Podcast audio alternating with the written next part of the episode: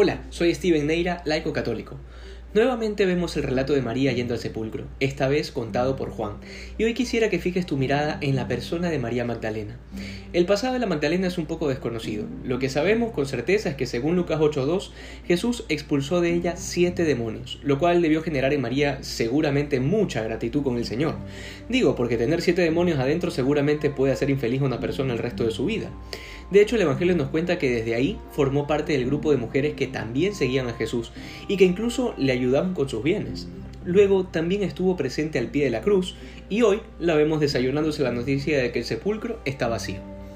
En cada uno de los evangelios en los que se cuenta este episodio hay un detalle que se repite siempre, y es la desesperación por no encontrar el cuerpo del Señor.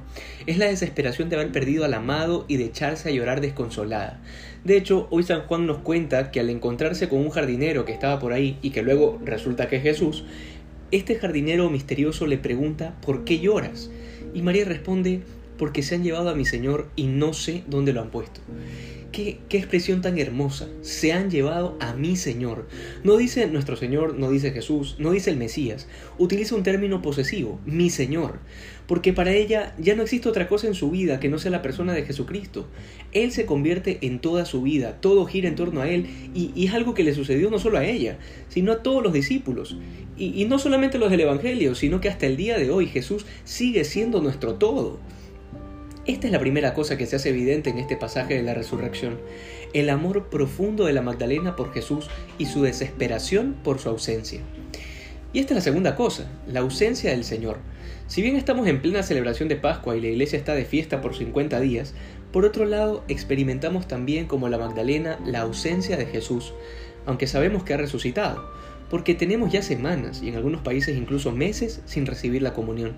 Y no puedo negarlo, esta ha sido una prueba muy dura, muy dura para todos los cristianos que amamos a Jesús. Sin embargo, tenemos la certeza de que Dios no nos abandona nunca.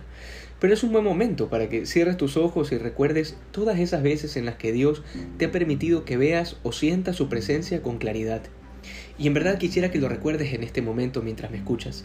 Recuerda esos momentos que nos dan la certeza de que Dios no deja de actuar en nuestra vida.